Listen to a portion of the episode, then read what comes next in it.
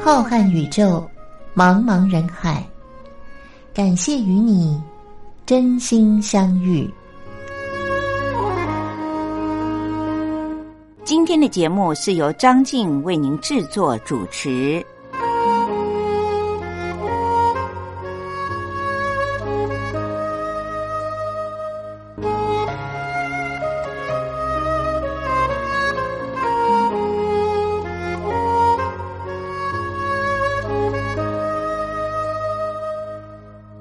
各位听众朋友，大家好，我是张静，又到了星期天晚上零点十分，光华电台为您播出的《真心相遇》，是由张静在空中陪伴着大家的时间了。继上个星期张静为您选播了一些二零二零年的新专辑当中歌手的主打歌曲之后，今天在节目当中，张静想要为您点播的歌曲都是过去的一些脍炙人口的老歌。说他老歌呢，当然对于很多上了年纪的朋友来讲，他又没有那么老，可能是二三十年前的歌曲。不过这些歌曲呢，一直到现在还是有。很多新的歌手在传唱之中，我想经典的歌曲是永远都不会被淘汰的。所以张静今天会在节目当中为大家选几首很好听的中古的歌曲。除此之外呢，也一样要和很多的听众朋友们分享张静所搜集来的有关于身体健康在国际医学方面的新资讯。希望我们的听众朋友可以借由听广播节目增长知识，同时也可以在生活当中呢用在我们自己的身上和。周边的亲朋好友的身上用来保养，也许一部机器用久了，当然都会有一些老旧，但是透过我们定时的保养，那台机器可能可以延长好几十年的寿命。那么人的身体呢，也就好像一个机器一样，只要我们在平时多关注它，做好了定期的保养，我相信一定可以延年益寿的。今天又来到了一年二零二零年的最后一个月的第二周了，距离新的二零二零年的日子也不远了。各位听众朋友，您今年过得好吗？上个星期过得好吗？我常常告诉我的另一半说：“不要这么忧心天下大事，先把我们自己身边的事情关注一下，看看我们自己在今年、在这个星期、这个月是不是都过得蛮健康平安的呢？如果是的话，我们就要心存感恩。”我最常告诉他的一句话就是：如果我们永远都知道心存感恩，谢谢老天给了我们这么平安的日子，这么健康的身体的话，那么晚上做梦嘴角应该都是上扬，带着微笑的。希望我的听众朋友也和我一样，永远都很乐观，有着正面的能量。我们永远都要感恩，也永远都要期许自己。一直都是这么的身体健康，诸事平安。节目的一开始呢，要为您点播的这首歌曲是香港的歌手梅艳芳所带来的《女人花》，非常优美动听的一首好歌。我们先一起来欣赏。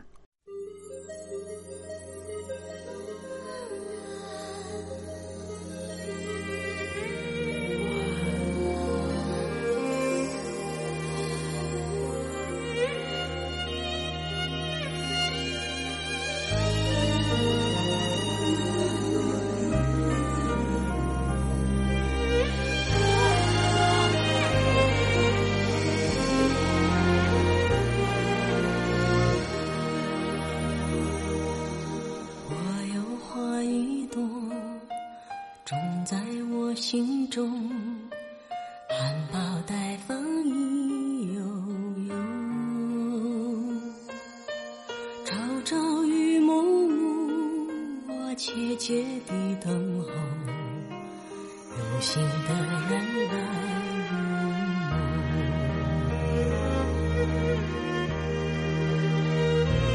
女人花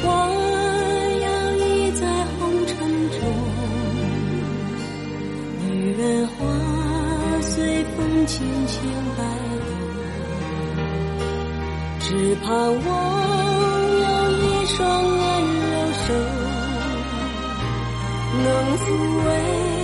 我内心的寂寞。我有花一朵，花香满枝头，谁来真心寻芳踪？花开不多时啊，看着只虚着。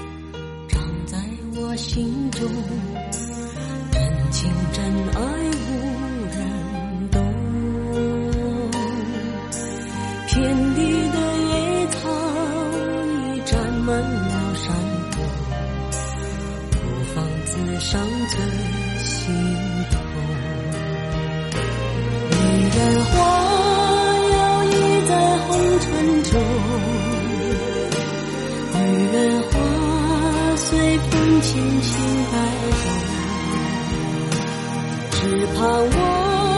有一双温柔手，能抚慰我内心的寂寞。女人花摇曳在红尘中，女人花随风轻轻摆动。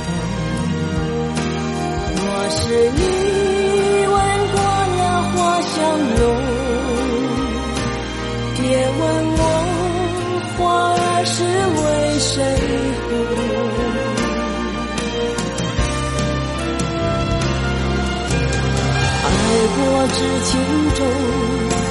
醉过知酒浓，花开花谢终是空。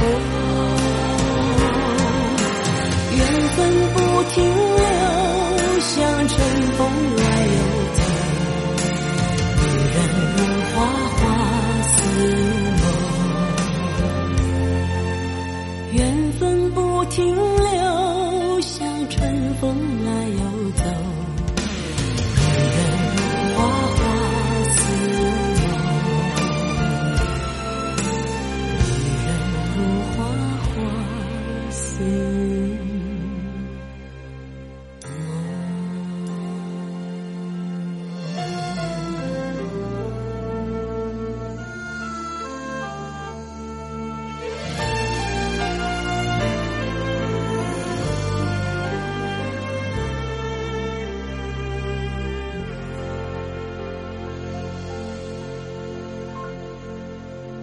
各位听众朋友，今天在节目的一开始要和大家分享的这则资讯，我相信很多朋友听了以后都会觉得很开心。但是呢，另外一方面，我们可能又觉得很难做到。为什么呢？根据最新的国际次洛针糖尿病与内分泌学这本医疗期刊里面，有一项新的研究显示出，其实我们一个人想要健康，真的没有那么难。只要我们每天减少摄取三百卡的热量，这个数字呢有点空虚，大家不知道三百卡到底是多少呢？接下来您仔细听听看哦，您觉得要做到这一点，到底是难还是简单容易呢？如果您能够一天少三百卡的热量，其实就可以很有效的帮助您减下体重，同时还可以降低一些血压、降胆固醇，很容易的就可以跟着改善一个人的心血管健康了，效果是显而易见的。发表在《次洛针糖尿病与内分泌医学期刊》里面的这项研究，是由美国很知名的杜克大学的医学院的研究团队他们所做的。他们找来了两百一十八个人，把他们分成了两组，一组人呢维持平常他们正常的饮食，另外一组人呢每天让他们在以前的饮食习惯当中减少摄取三百卡的热量。这项研究长达了两年的时间，对于两百一十八个人都做了很仔细的健康追踪。最后的结果发现，减少热量摄取的那一组呢，接受测试的人，他们的胆固醇还有血压都降低了。同时，跟心脏息息相关的三酸甘油酯的浓度呢，也平均下降了四分之一左右，也就是大约百分之二十五呢。而对于心血管新陈代谢的危险因子，就跟着显著的减少了。连他们的体重在两年当中，也平均每一个人都减轻了七点三公斤的体重。经过了两年的追踪，结束了这项研究以后，这些研究员们他们建议大家说，其实你可以在晚餐以后刷了牙，就不要再吃东西了。听到了这里，我相信听众朋友们一定都会发现，这其实就是老生常谈。张静经常的在节目当中告诉大家，吃完晚饭以后有一个好方法，就是刷牙。刷了牙以后呢，就不要再吃一些不必要的零食了。除了这个简单的方法以外，如果您是一个个性很仔细，其实督促自己还蛮严格的人的话，研究员说，那您就可以尝试着试试看，计算你每天的三餐的卡路里的热量到底有多少，然后减去大约三百卡热量的食物，这样呢就可以帮助您减少摄取热量了。最后的效果呢，其实都是一样的。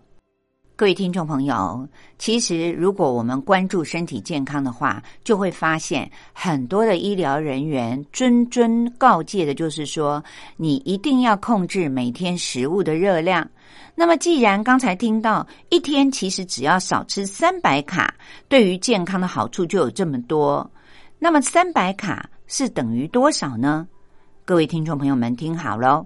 像是一片起司蛋糕。不是一整个，哦而是西点面包店切好的一片的起司蛋糕就有三百卡，一个小包装的零食洋芋片也有三百卡，一个大的披萨切成了八片以后，那么一片披萨大约也就是三百卡的热量了。这样说起来，各位听众朋友，您是不是有了一个具体的画面呢？原来只要一片起司蛋糕，那很可能就是我们在下午茶的时候吃了好几倍的蛋糕呢。那么也很可能是晚餐饭后看电视的时候吃下的一小包装的洋芋片，或者在晚餐的时候点了一个大披萨来，您一个人就吃掉了一半的披萨，那么您就少吃一片披萨。就是少了三百卡的热量，其实仔细的分析起来，并不是很难做到。因此，研究人员特别在这项研究报告里面说，想要健康真的没有那么难，不妨就从今天开始，只要少吃一份点心，少喝一杯带糖的饮料，您就可以轻轻松松的达到减重。以及维持三酸甘油脂、血脂肪、血压都达到健康标准的，您就可以找到维持，您就可以找到维持三酸甘油脂、胆固醇以及血压都很标准的好方，都很标准的方式了。各位听众朋友，各位听众朋友，的确听起来好像真的没有那么，各位听众朋友。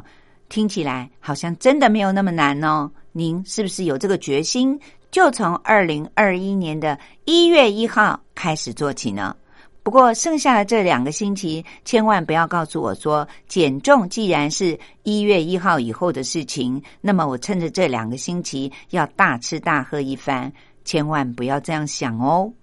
和大家分享完了这则资讯以后。接下来要为您带来的这首歌，也是一首算是经典的中古歌曲了。罗大佑依然活跃在我们两岸的歌坛上，他在当初有一首非常脍炙人口的歌曲《恋曲一九九零》，像齐秦还有许多的男歌手都曾经翻唱过。不过今天为您介绍的这是罗大佑的《恋曲一九九零》。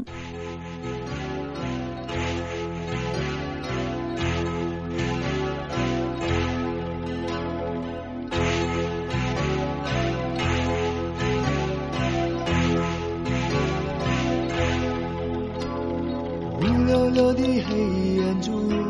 和你的笑脸，怎么也难忘记你容颜的转变。轻飘飘的旧时光就这么溜走，转头回去看看时，已匆匆数年。长茫茫的天涯路是你的漂泊，寻寻觅觅长相守是我的脚步，黑漆漆的古镇边是你的温柔，醒来时的清晨里我的哀愁。或许明日太阳西下，倦鸟已归时，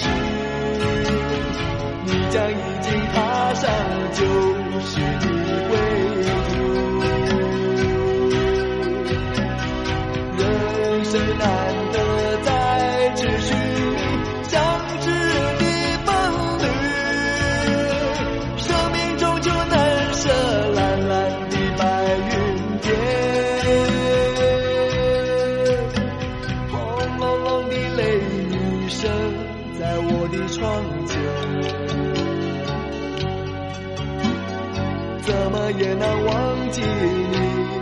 去的转变。孤单单的身影和，寂寥的心情，永远无人的是我的双眼。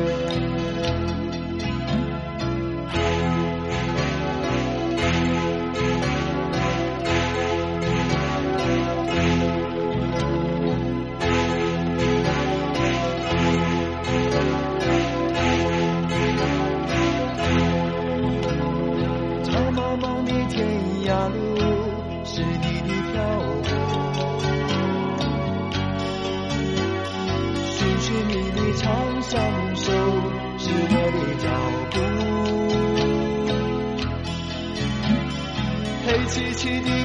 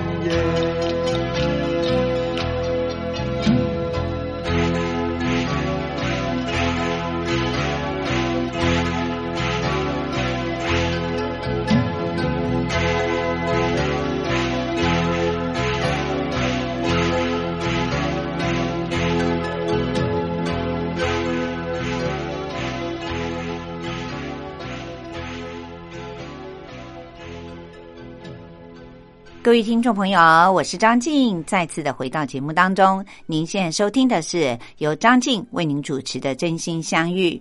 不论我们的听众朋友您是住在哪里，现在只要是在北半球的各地，应该天气都很冷吧？天气冷的时候，大家一天工作忙碌，非常的疲累，以后最想做的是什么呢？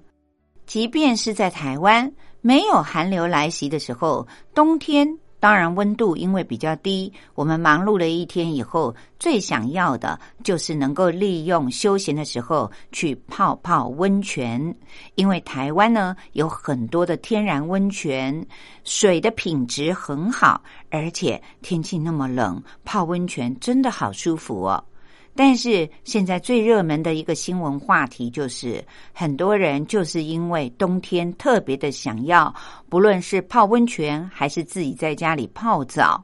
虽然泡澡、泡温泉的好处很多，但是泡错了也很可能会引出让这个病人烦恼不已，甚至严重到晚上没有办法睡觉的皮肤病哦。因此，张静特别的在今天的节目里面，要和大家分享这一则很专业的资讯。刚才也和各位听众朋友们提到，台湾由于地理环境、地势的影响，所以有很多的温泉，而且这些温泉呢品质很好。泡温泉的确是好处多多，不但能够消除疲劳，能够让我们紧绷的情绪得到了很大的安抚。而且，如果您住家附近的这个温泉是属于弱酸性或者是碳酸泉的话，还可以软化我们皮肤的角质。温热的泉水呢，也可以让我们的血液循环变好。如果有来台湾泡过宜兰附近的温泉的朋友，您一定都知道，有一个大众池，就是让我们把脚泡在里面，完全免费的。这就是因为碳酸泉会让您脚部的角质化的皮肤呢得到了软化，变得又滑又嫩。对于因为风湿性关节炎而造成的关节肿胀的人来说，泡泡温泉那种温热的泉水也会对于体内的肌腱还有筋膜的伸展呢有很大的帮助，促进我们关节的活动性，同时还可以消除一些肿胀，舒缓关节风湿炎所带来的那种疼痛感。这就是为什么大家这么喜欢泡温泉的原因了。不过，享受泡温泉的乐趣之外，也要小心的，就是泡多了或者是泡错了，很可能会引发皮肤有一些发炎的状况。接下来，我们就来听听看医生怎么说。医生说，像一些温泉池是大众池，那么。很可能在里面泡温泉的人，有人有香港脚，或者是有一些所谓的凸起的油，那种油呢是属于病毒性的，于是泡温泉就会很容易借由大众池的互相泡汤而被感染了，属于像刚才所提到的这一些的皮肤疾病。那么也有的医生说呢。如果本身患有皮肤疾病，或者是在泡温泉的时候还喜欢揉搓自己的皮肤，那么这个大池子的整体的水质就会被污染。即便温泉业者他们有进行消毒，但是如果消毒的不完全、不到位，那么整个的温泉池里面的泡汤的人呢，都很容易会感染了皮肤炎和毛囊炎。因此，医生特别提醒，温泉的温度都很高。如果在高温下，酸性的水质对于皮肤的侵蚀性呢，就会来得更强。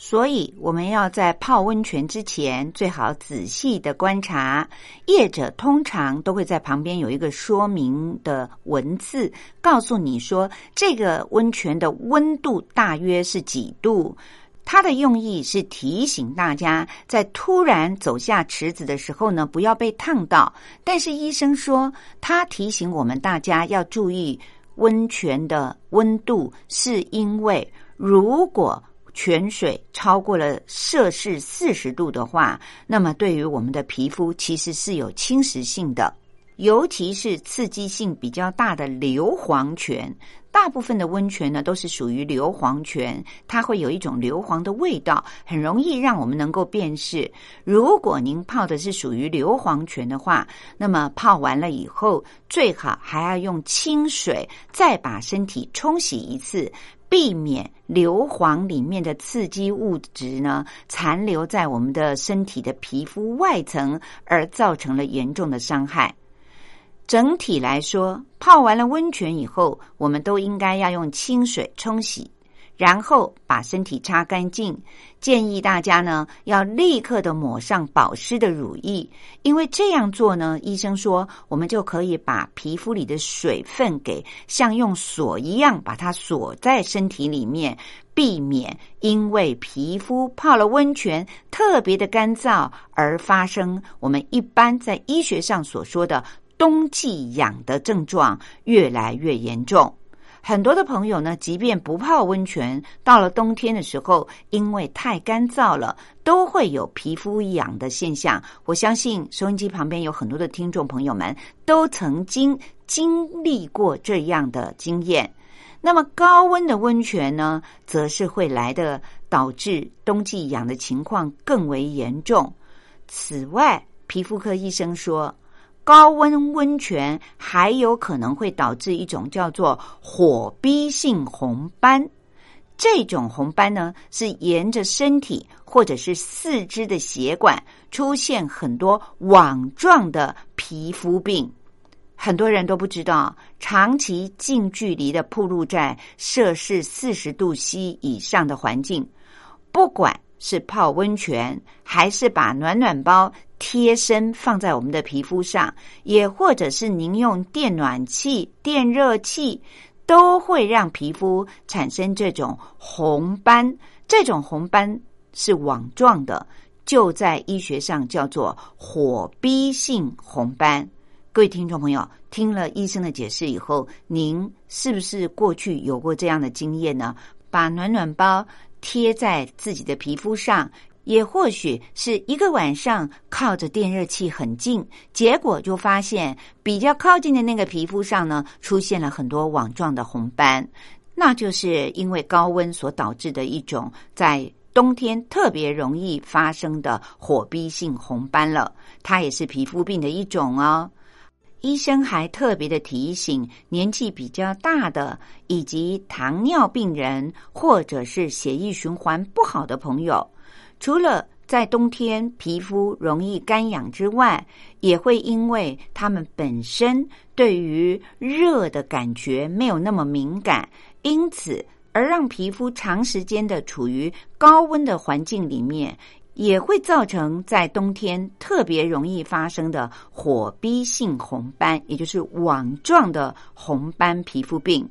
一开始呢，红色的网状红斑，如果您都不去理会它，慢慢的，它就会随着时间色素沉淀，渐渐的就变成了黑斑，长期的存在您的皮肤上了。通常时间长达甚至于半年左右，这些斑才会慢慢的越来越淡。所以各位听众朋友，现在天寒地冻的时间，要提醒大家特别的注意。泡澡不要用太高温的水，也不要泡得太久。那么，如果您因为地利之便附近有温泉的话，也不要贪图泡在温泉里面觉得特别的舒服而经常的去泡温泉。如果那个温泉的泉水是属于温度比较高的，您也要小心泡的次数以及泡的时间，对于我们的皮肤都很重要。也要记得，泡完了温泉之后，一定要用清水把身体冲一遍，然后赶快的擦干，抹上保湿乳液。冬天特别容易发生的皮肤病就是干痒。各位听众朋友，和您分享完了这则资讯，时间也到了张静要和您说历史故事的时候了。欢迎各位听众朋友们继续的收听。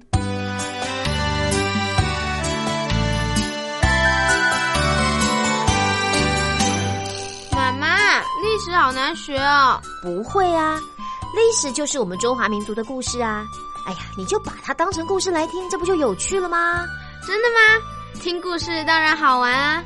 可是老师上课又不讲故事。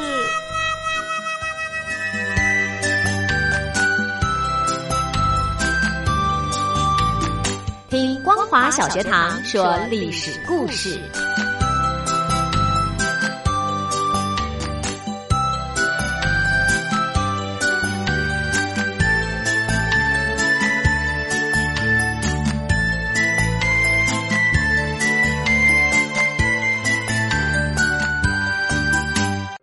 各位听众朋友，又到了张静为您说历史故事的单元了。从今天开始，要展开一个新的阶段。张静将要为您播讲的内容，是依据着台湾的华资出版社所出版的一本书，书名是叫做《用图片说历史》，从宫殿建筑与王朝兴衰中，看见充满欲望与权力的宫廷故事。虽然这本书里面有很多的图片，我们的听众朋友们看不到，但是它对于历史故事精彩的描述，我相信透过张静的播讲，您应该历历在目。这本书里面所介绍的帝王的宫殿，都不是来自于我们中国，而是介绍了欧洲非常著名的一些帝王的宫殿建筑物。我相信很多的听众朋友，您。都听过这些耳熟能详的宫殿，或许还有的听众朋友，您到欧洲去旅游的时候，曾经参观过这些宫殿。我们都知道，阅读是一件很愉快的事情，尤其是阅读历史。历史告诉了我们当时是什么样的文化。张静觉得翻译。编辑这本书的作者许如红，他在自序里面所写的，清楚明白的解释了张静为什么挑选了这本书来为我们的听众朋友们介绍。他在序里面是这样说的：，遍布全世界各地的每一座宫殿，都是人类宝贵的文化遗产。作为帝王将相权位的象征，他们受到了特别的关照。雄厚的财力、优秀的建筑设计师，还有技艺超群的能工巧匠们，造就了宫殿建筑的卓越和辉煌，也映照着君王权势的强盛和武力的强大。因此，不同时代的历史、宗教和文化倾向，都可以在宫殿建筑上看见深深烙印的痕迹。单纯的就艺术的层面来看，没有任何建筑能够比宫殿更具有时代的意义了。尤其在宫殿的建造过程里，统治者们大部分都顺应了建筑发展的必然规律，从而能够使得这些具备了时代特征的建筑历久弥新。十九世纪之前的欧洲是人类文明发展史里非常重要而且又独特的一环。不同的民族冲突，还有疆域领土的争夺，宫廷内部的权力拉锯紧紧的交织在一起。宫殿建筑也在历史的跌宕起伏中，成为了诠释欧洲文明的重要线索。这些建筑物历经了罗马、歌德、文艺复兴、巴洛克、古典主义和洛可可式等不同的风格，也成为了人类历史的重要组成部分。因此，在这些时代背景之下，帝王的英武与昏庸，王妃的宠爱与哀怨，权臣的忠诚与狡诈，在宫殿这个舞台精彩的上演了。权力和财富所造就的骄奢淫欲的生活，利欲熏心的斗争，都可以作为后人对于历史的借鉴，也留下了很多未解之谜。带着这些疑惑以及对于历史的关怀，这本书对于欧洲宫殿背后的历史进行了系统的梳理，挖掘宫殿背后的动人故事。希望能够透过通俗易懂的方式，揭开宫殿建筑像迷雾一般的神秘面纱，聆听它动人的心跳声音，让我们体会人类历史长河当中每一个精彩的段落。各位听众朋友，我们都知道，西班牙是一个信奉天主教的国家，但是在西班牙的境内，有一座可能是全世界唯一盖在天主教国家里面的回教的宫殿，那就是阿尔汉布拉宫。在过去的几个星期，张静为您说的历史故事里面，已经为大家介绍了建造这座宫殿的摩尔人，在西班牙有长达两百四十多年的统治时期。不过，由于历史不断的更迭，上个星期张静为您讲述到了伊斯兰人精致高超的建筑技术和华丽细致的审美观，却因为阿尔汉布拉宫而永远的留在了西班牙。之后，西班牙在这里也建造了很多哥德式的教堂，大量的吸收了伊斯兰人的技艺还有风格。在西班牙，即使文艺复兴时期所盖的建筑物，也都留有伊斯兰建筑的影子。如果从建筑艺术的角度来看，那么西班牙人在这座由回教徒所兴建的阿尔汉布拉宫的建筑本身，获得了不少的灵感。但是，每一个人对于艺术的品味却是不一样的。如果统治者在艺术方面是坏品味，那么对于艺术品来说，真的是一场空前的大灾难。在历史上就有一句话形容西班牙后来的国王查理一世，大家说，虽然他有征战沙场的胆略，但是却没有欣赏艺术的品味。查理一世，也就是后来神圣罗马帝国的查理五世。这句话用在他的身上，那真的是再适合也不过了。至今，他对于阿尔汉布拉宫的改建，也成为了人类怀念他的最好的方式。当然，这是一种讽刺。现在，我就继续的为您介绍这座由回教徒盖在天主教国家里面的阿尔汉布拉宫，在历史的命运上遭受到了什么样的毁坏。查理五世执政的时期，美洲地区得到了开发，征服墨西哥和秘鲁的印加人，他们不但席卷了大量的钱财，而且在墨西哥、玻利维亚等地区都开挖金矿，大量的黄金穿越了广阔的大西洋，源源不断的运回了西班牙。雄厚的国力使得查理五世更是刚愎自用，不可一世。他甚至觉得阿尔汉布拉宫不够壮观，不足以代表西班牙宫廷的气派和威严。于是他决定要拆掉宫殿的一部分，按照自己的想法来建造一座新的宫室。新的宫殿采用了意大利文艺复兴时期的风格，虽然算得上是优美，但是很难与整个的宫殿互相契合。和阿拉伯式的神灯风格也显得不协调，可见的查理五世虽然是称霸了欧洲，扩展了海外殖民贸易，而且名垂青史，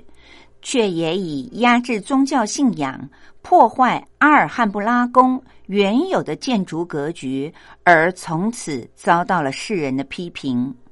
西班牙王国的盛世。也伴随着神圣罗马帝国的没落和查理五世的去世悄然的谢幕了。过去，西班牙君王把西班牙的命运和神圣罗马帝国绑在一起，希望能够求得稳定和发展的美梦，也逐渐的幻灭了。哈布斯堡王朝最后的一位西班牙国王查理二世，就是这个家族在西班牙的最后一任国王。因为查理二世没有子嗣，于是他就立下了遗嘱，死了以后要把王位传给法国的国王路易十四的孙子安茹。安茹在历史上又被称为安茹公爵斐利，他希望能够借此让西班牙的领土不会受到法国的侵略。但是对于西班牙人来说，这只不过是把杀人的武器从左手换到了右手罢了。阿尔汉布拉宫的命运也在洪流当中逐渐的漂流而逝。西元一七零一年，安茹公爵，也就是腓力五世加冕，成为了西班牙的国王。波旁王朝正式的入主了西班牙。这个时候，西班牙由于和荷兰、法国以及英国已经打了三十多年的战争，政治和军事上的拖累，使得帝国处于了崩溃的边缘。除此之外，西班牙的几任国王都治国无方，美洲的黄金大部分都被任意的挥霍一空，没有用在自己国内的工业建设上。比如，西班牙的羊毛以很低廉的价格卖给了欧洲的各个国家，而羊毛的制成品却被高价的卖回给了西班牙人。另一方面，奥地利的哈布斯堡王朝为了要夺回在西班牙的王位，对法国宣战，历史上被称为王位继承战争。奥地利和法国两个国家在欧洲大陆的厮杀时间长达了十三年之久，欧洲列强为了各自的利益也加入其中。西元一七一三年签订的乌德勒支合约，承认了菲利五世是西班牙合法的国王，但是他对于原本西班牙帝国征收重税。另外，西班牙还丧失了大量的海外领土。直布罗陀海峡也被割让给了英国。之后，在查理三世的统治期间，西班牙的经济和文化得到了真正的恢复和发展，生活方式也开始法国化了。朝廷采用了法国的举止、礼节，还有服装。法国启蒙时代的宗教仪式也被引进了西班牙。查理三世是一位虔诚的天主教徒。他深深的明白，教会干预政治将会造成更多的弊端，于是他下令禁止教堂葬礼，并且驱逐落后的耶稣会的会员。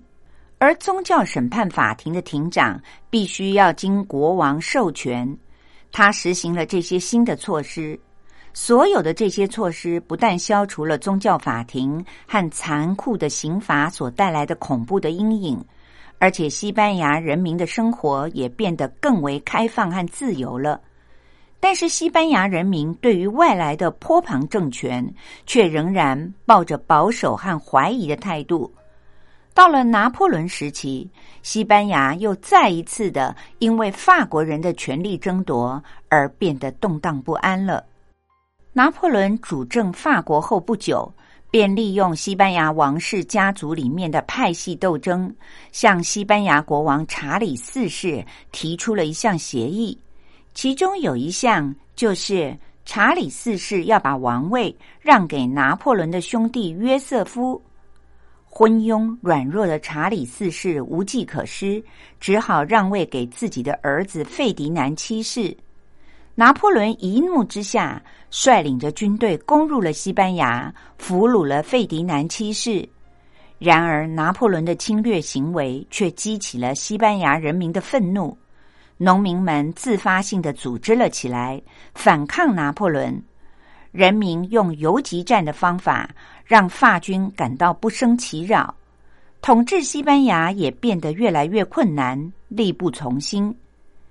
因为民众的革命运动，西班牙议会里的自由派就制定了新宪法，废除了宗教审判，还有农奴制度，也重新规定了王室的权力范围。国王必须要尊重议会的决定，并且确立了王权和教会权力的界限。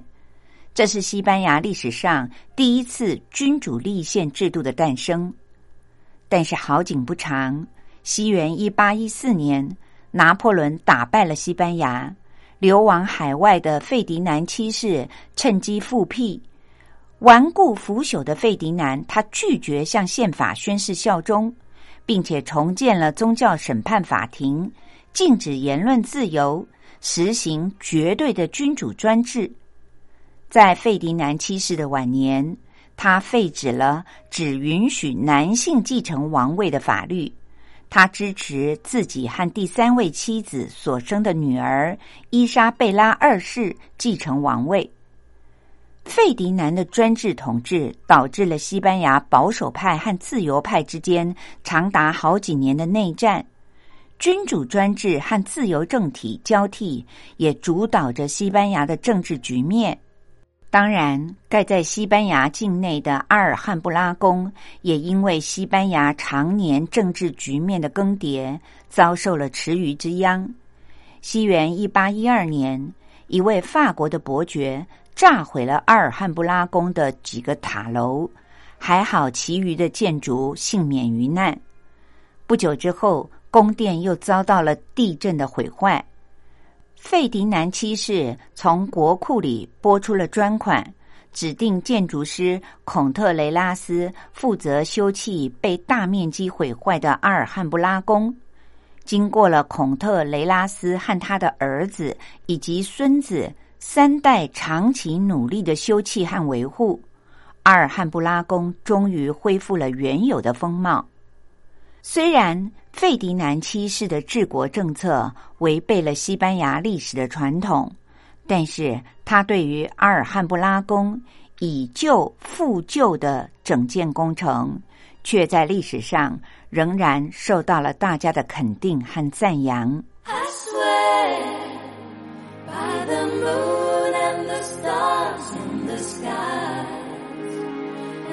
swear like the shadow that's by your side.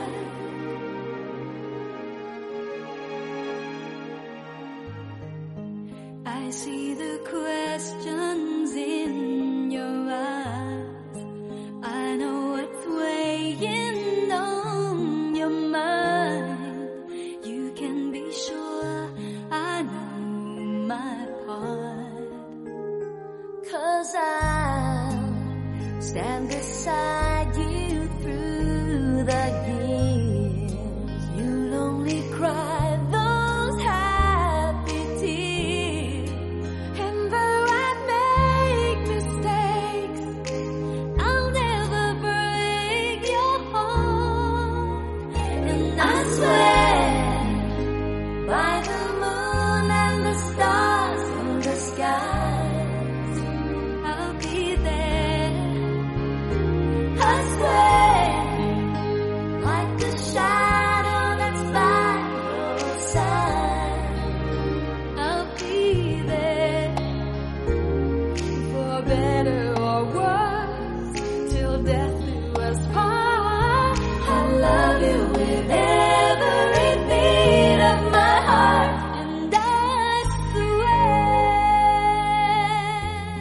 听众朋友，您现在听到的这首歌是由香港的歌手林忆莲，还有台湾的齐豫，以及香港的杜丽莎和刘美君等知名的女歌手们，她们大家一起合唱过的一首叫做《I Swear》。爱是唯一，这也算是一首很知名的中古歌曲了。今天在节目结束之前，特别的为我们的听众朋友们点播，送给您《爱是唯一》。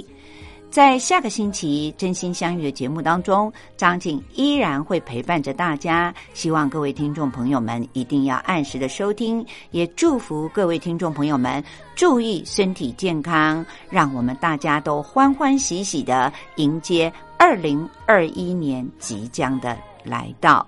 节目就为您进行到这里了，各位听众朋友们，大家再见，我们下星期再会喽，拜拜。